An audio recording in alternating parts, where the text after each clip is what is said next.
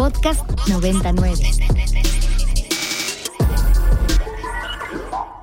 Si andan por el sur de la ciudad, específicamente en Insurgentes, se habrán dado cuenta que hay un grupo de personas manifestándose a las afueras de las oficinas del CONACIT. Así es que vamos a ver qué está pasando ahí.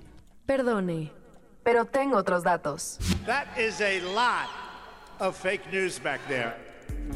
Se trata de un grupo de estudiantes eh, de todo el país, específicamente estudiantes de posgrado, que eh, están a las afueras de las oficinas del CONACIT pidiendo la restitución de becas de posgrado. Y es que, eh, recordemos, se cambiaron los lineamientos y esto eh, les hace que el CONACIT ya no les vuelva a otorgar becas para seguir con otro posgrado a las personas que ya lo tenían y ya lo terminaron. Para darnos un poco más de elementos está ya en la línea Fátima Castañeda.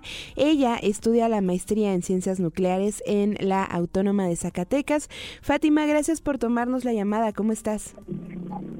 Hola, muy bien, muchas gracias aquí desde la Avenida La Vialidad Insurgente. Seguimos bloqueando el paso, dejando libre para el Metrobús, pero aquí seguimos en pie de la lucha. Ahora sí que muchísimas gracias por convertirte en nuestra reportera en tiempo real hasta las instalaciones y a las afueras del CONACIT y es por eso que nuestros radioescuchas escucharán alguno que otro sonido de la calle de la capital mexicana, pero vale la pena Fátima, cuéntanos cómo fue que empezaron a recibir estas negativas de becas para posgrado, repito, de todo para estudiantes de todo el país. Eh, sí, mira, a nosotros se nos notificó o se empezó a correr la voz a partir del 16 de agosto que eh, por parte de CONACYT se estaban emitiendo nuevos lineamientos con los cuales este, se recategorizaba a todos los posgrados, de los cuales de 2.900 posgrados que están inscritos a, a por así decirlo, a 1.000 34 se nos está categorizando como no elegibles. Esto significa pues que los alumnos inscritos a estos programas no elegibles no tienen derecho ni siquiera a solicitar una beca por parte de CONACYT. Y todo eso eh, lo publicaron el 16 de agosto, cuando en muchas universidades ya habían iniciado clases, incluyendo por ejemplo la mía, que es la UAS, ya habíamos entrado a clases, ya habíamos dejado trabajos, algunos ya se habían mudado de estado y pues nos llegan con esta noticia que, que siempre no va a haber becas para mil posgrados. Fátima, esto eh, llama la atención porque, como decía un poco antes de, intro, de que tomaras la llamada, eh, antes, en sus posgrados anteriores o en los niveles que estaban estudiando antes de este nuevo ciclo escolar, sí tenían estas becas, ¿cierto? Entonces les cambian los lineamientos y es por eso que, digamos, ustedes confiaban en que iban a tener estos apoyos. Sí, así es. En años pasados, desde 2022, tenemos publicaciones de CONACYT que hacían público que ningún estudiante de posgrado inscrito en un posgrado de calidad por parte de CONACYT se quedaría sin beca, sin este apoyo de manutención y así lo estuvieron cumpliendo hasta apenas hace unas dos semanas que cambiaron estos lineamientos. Cabe resaltar que la convocatoria por parte de CONACYT se publicó desde el 15 de febrero y todos teníamos contemplada esa convocatoria. Nosotros elegimos nuestro posgrado en base a esta convocatoria donde pues ya sabíamos que nuestro posgrado sí era elegible, sí, sí tenía derecho a beca, sin embargo, pues a, a escasos días de iniciadas las clases nos cambian las reglas del juego, por así decirlo, y, y como te comentaba, nos descartan a mil posgrados y somos alrededor de diez mil estudiantes directamente afectados por estos nuevos lineamientos que cambiaron de manera arbitraria. 10.000 estudiantes de mil posgrados diferentes es muchísimo, Fátima. ¿Quiénes sí fueron elegidos o quiénes sí eran elegibles de acuerdo a estos nuevos lineamientos?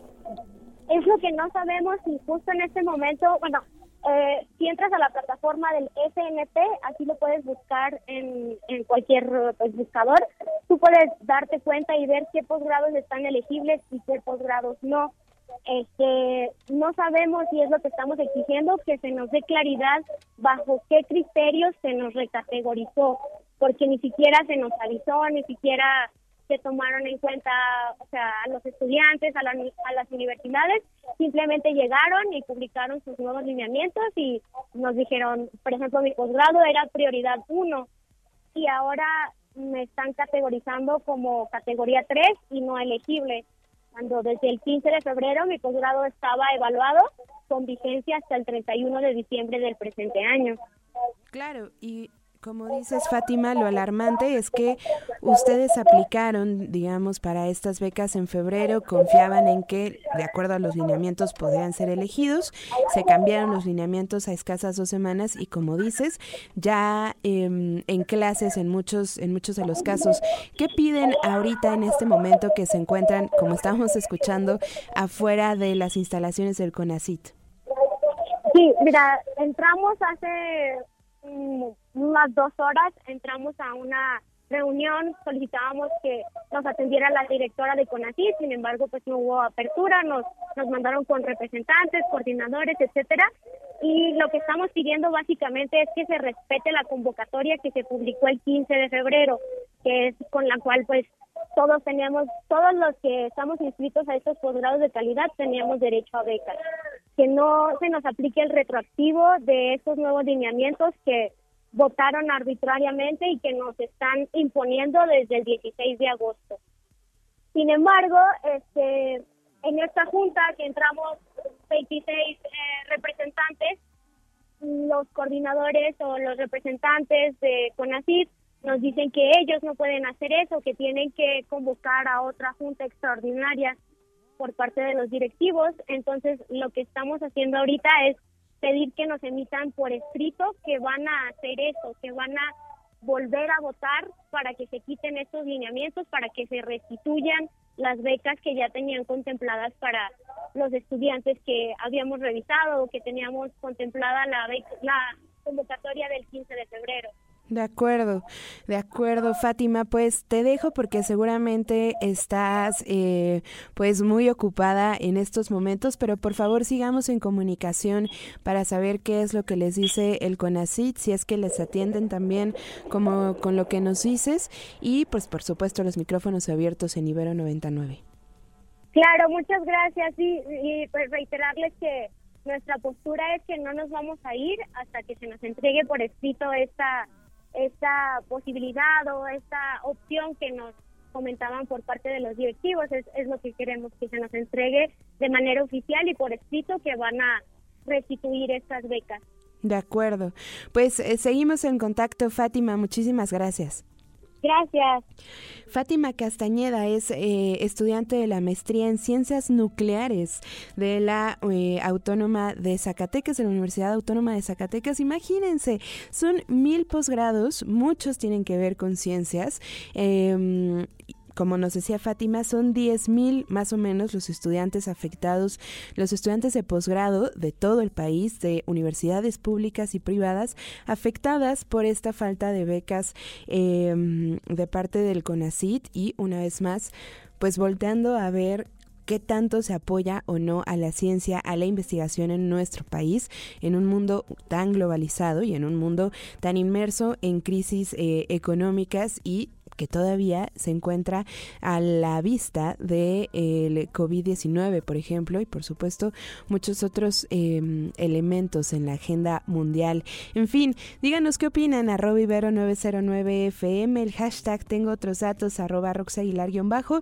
Les estoy leyendo si es que ustedes también fueron afectados por esta falta de becas o esta no entrega de becas de parte del CONACIT en este nuevo ciclo escolar que arrancó en muchos universidades en agosto, en muy poquitas en septiembre, y que dejó sin apoyo económico a estos estudiantes de posgrado que además recordemos, muchos de estos posgrados de investigación, ya sea de ciencias o de ciencias sociales, requieren que los estudiantes se dediquen de tiempo completo a hacer investigación y es por eso que necesitan este apoyo económico para continuar sus estudios y su manutención mientras están pues literal eh, ayudando al país con sus trabajos de posgrado. En fin, vámonos con el siguiente tema.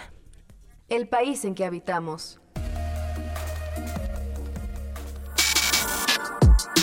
Para más contenidos como este, descarga nuestra aplicación disponible para Android y iOS o visita ibero909.fm.